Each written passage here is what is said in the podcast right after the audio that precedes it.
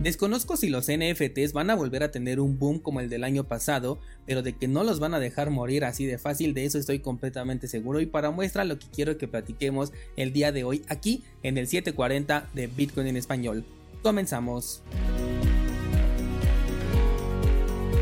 Poco que reportar al momento con el precio de Bitcoin se encuentra en este, al momento en el que estoy grabando se encuentra en 23.146, ya definitivamente el nivel de resistencia pues ejerció su, su, fuerza y lo único que nos falta es saber pues hasta dónde va a llegar. Si nos vamos al marco temporal de una semana eh, vamos a ver que todavía se encuentra pues muy por encima de la media móvil de 20 periodos, así que desde mi estrategia continuamos en un mercado alcista, pero aún así podríamos considerar a ese punto específico que en este momento se encuentra en los 19.800 como, un, eh, posible, como una posible zona de soporte. Ahora, si nos vamos a la vela eh, mensual, esta vez la quiero mencionar porque pues nos encontramos precisamente en fin de mes, bueno, más bien en inicio de mes, podemos darnos cuenta que después de un movimiento alcista bastante interesante de una vela que nos llevó desde los 16.500 hasta los 23.900, eh, tuvimos una vela de indecisión justamente en este nivel de eh, resistencia, lo cual nos hace ver que realmente es un nivel importante porque de hecho ya tuvimos dos toques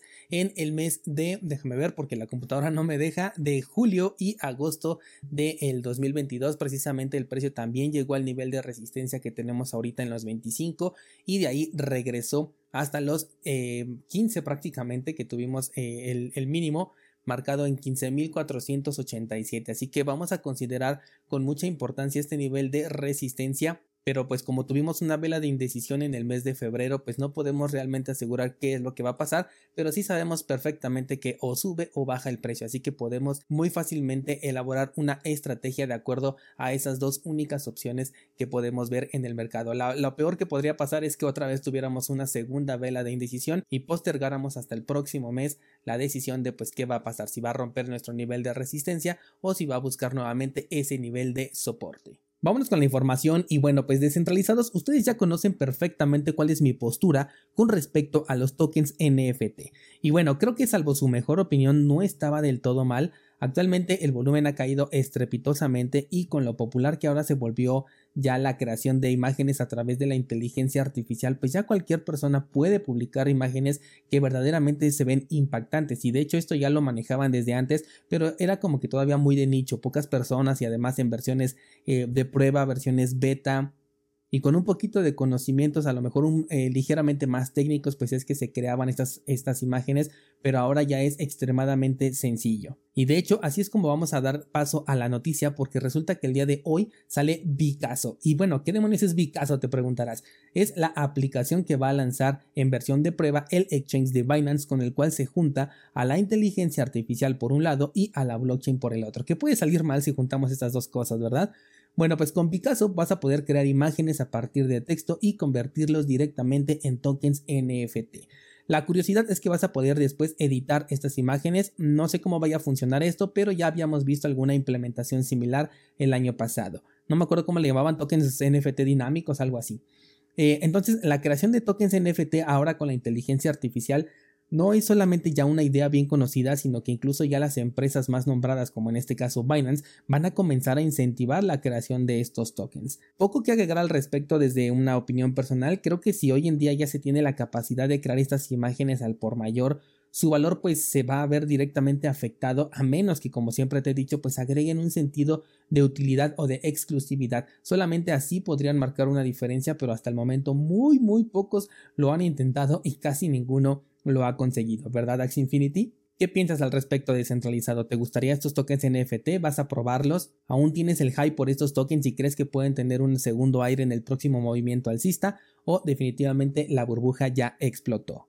Por otro lado, ayer hablábamos un poco sobre el tema de los ordinals, que por cierto déjame decirte que al ratito, hoy a las 3 de la tarde hora de México, voy a estar participando en un Twitter Space que se llama El Cuadrilátero. Te dejé el enlace en el grupo de Discord, también te dejé el enlace en eh, mi Instagram por si quieres participar y me acordé porque precisamente me dijeron que uno de los temas que se va a tratar pues van a ser los ordinals, así que vamos a ver qué podemos compartir al respecto de este tema. Te espero por ahí 3 de la tarde hora de México el día de hoy. Bueno, pues estábamos hablando de estas inscripciones en la cadena de bloques de Bitcoin, que comúnmente se les llama tokens NFT, pero estrictamente hablando no lo son, son inscripciones. Bueno, pues después de que hace un par de semanas la gente que estaba detrás de Yuga Labs o, que está detrás de Yuga Labs dijeran que eliminar uno de sus monos aburridos y hacer una inscripción con el evento dentro de la cadena de Bitcoin no estaba respaldada por el equipo, parece ser que no quieren perderse la oportunidad de conseguir una rebanada del pastel y están anunciando que están trabajando en una colección de 300 tokens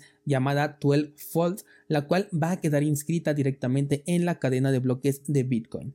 No han dado más información al respecto como fecha de salida o precio inicial de venta, pero como te decía en estos días, los ordinals, aunque en este momento ya están perdiendo fuerza, siguen siendo un evento latente porque la opción de crearlos sigue todavía ahí presente y de hecho me parece perfecto que tengamos esta oportunidad porque vamos a poder ver qué tan bien aceptados son los tokens o vamos a seguirle llamando tokens porque pues es prácticamente como ya lo conocemos y en este caso vienen de una empresa bastante conocida que podemos considerar como pues exitosa dentro del ámbito de los tokens NFT porque creo que son los que aún conservan un poquito de valor, aunque, aunque sí se ha depreciado bastante, pero aún así siguen siendo carísimos desde mi punto de vista. ¿Qué es lo que pasará cuando esta empresa lleve ahora sus creaciones a la cadena de bloques de Bitcoin? ¿Será que realmente la gente pague Bitcoin por estos tokens y que su valor se incremente exponencialmente cuando aquí ya no estamos hablando de tokens eh, alternativos, sino que estamos hablando directamente de satoshis y de una inscripción que se puede considerar como permanente porque va a quedar en la blockchain de Bitcoin? Tengo la verdad un montón de curiosidad de saber esto. Eh, algo me dice que no va a tener el mismo éxito de lo que tuvo en Ethereum, pero quién sabe, igual y si lo tiene y de nuevo la red se colapsa. No sé si te acuerdes, pero la red de Ethereum colapsó. No me acuerdo si cuando sacaron precisamente su colección o cuando sacaron el token, pero finalmente colapsó cuando esta empresa hizo un movimiento.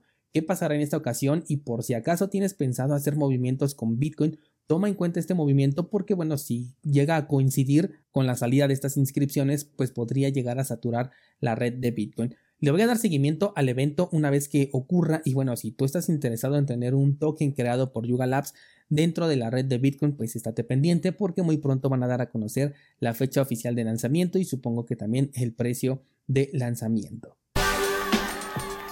Estás escuchando Bitcoin en español. Si quieres apoyar el contenido, puedes suscribirte a cursosbitcoin.com, donde además tendrás acceso a más de 600 clases dedicadas a Bitcoin y criptomonedas.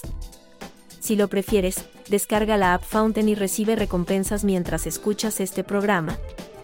Continuamos. Por último, quiero darle un espacio nuevamente a Binance porque se están corriendo por ahí algunos rumores, por así llamarlos, de que están haciendo movimientos indebidos con los fondos de los usuarios al mero estilo de FTX. Recordarás este exchange que se fue a la quiebra. Lo que más me parece interesante es la reacción en redes sociales defendiendo a Binance y criticando a Forbes, que es quien está distribuyendo esta nota. Personalmente no tengo ninguna preferencia por ninguna de las dos partes o empresas, pero vamos, estamos hablando de la empresa que ha bloqueado fondos sin dar una justificación a los usuarios que se los bloquea. Y en algunos casos hemos escuchado que los fondos desaparecen de las carteras de estos usuarios que han levantado quejas públicamente. Estamos hablando de Binance, la empresa cuyo CEO dijo que quería hablar directamente con los mineros para ponerse de acuerdo y revertir transacciones en la red de Bitcoin y evitar ese supuesto hackeo que tuvieron hace un par de años. Estamos hablando de la empresa que participó en el ataque realizado a Bitcoin en 2017 en aquella guerra de los bloques apoyando junto a los mineros una solución que terminó convirtiéndose en Bitcoin Cash y que a su vez se convirtió en Shit sin coin. Según el artículo, a Binance se le acusa de mover fondos de los usuarios haciendo que el token derivado de Binance USD se quedara sin respaldo durante más o menos cuatro meses y también moviendo fondos a empresas como por ejemplo Alameda Research y al mismísimo Justin Song. Qué curioso que esta persona esté aquí involucrada. La verdad poco me importa lo que le pase a Binance, pero ver a la gente defendiendo a una empresa que tiene este historial, eso sí me resulta por lo menos curioso de ver. Yo no tengo ninguna postura al respecto de lo que dice Forbes. Finalmente, si las cosas llegan a ser ciertas, pues van a terminar explotando tarde o temprano como todo ha ocurrido aquí dentro de, este sector. Ya hemos dicho que el mismísimo Binance puede correr con la suerte que tuvo FTX. Recordemos que Binance además siempre se ha escondido de los reguladores, no se sabe dónde está su sede principal, de hecho dicen que ni siquiera tiene eh, ha operado sin regulación durante un montón de años y aunque recientemente ha estado cooperando ya con las autoridades y, con las regulaciones, conocemos perfectamente la forma en la que ha operado esta empresa. Así que decir que solamente se trata de FOD, pues quién sabe, la verdad es que tenemos argumentos por parte de ambas empresas como para creerles por lo menos un poco. Así que me parece muy interesante este evento porque por un lado tenemos a Binance utilizando la moda del momento que es la inteligencia artificial para crear tokens NFT y como siempre bastante puntuales en estar a la moda, algo que siempre he admirado de esta empresa, esto nunca lo voy a negar, y por el otro lado tenemos problemas con la creación de su moneda estable, problemas con la transparencia del movimiento de fondos de los usuarios, que según la respuesta del CEO son movimientos normales. ¿Qué opinas al respecto de centralizado? ¿Tú confiarías o te esperarías a la verificación como nos han enseñado con Bitcoin? Por último, déjame comentarte que la semana pasada terminamos ya con el curso de privacidad y seguridad en tu interacción online, en donde agrupé todo lo que me ha sido muy útil para mejorar mi interacción al momento de navegar por Internet en temas de seguridad y privacidad. De hecho, hoy te voy a hacer llegar en la newsletter un caso muy particular por el que pasé, en un ratito más te debe de llegar. Y ayer publiqué una clase de complemento para el curso Bitcoin sin KYC, que por cierto también ya lo migré a la nueva interfaz visual. Por otro lado, mañana comenzamos nuevo curso que va a ser un análisis y experiencia personal de uso de Sparrow Wallet, una de las mejores carteras en software que hay y que es Only Bitcoin. O por lo menos eso es lo que me han dicho, porque a veces mi experiencia es completamente distinta, como ocurre por ejemplo con la Jade Wallet, que para mí fue una de las peores experiencias, pero hay muchas personas que la recomiendan. Así que no te pierdas este análisis de Sparrow Wallet porque la verdad tengo altas expectativas en esta cartera. Entonces, al ratito te llega la newsletter. No olvides acompañarme en el Twitter Space del cuadrilátero hoy a las 3 de la tarde hora de México, revisar las ideas trading que ya publiqué y pendiente al inicio del nuevo curso el día de mañana. Un montón de contenido por el día de hoy sería todo. Muchas gracias y hasta mañana.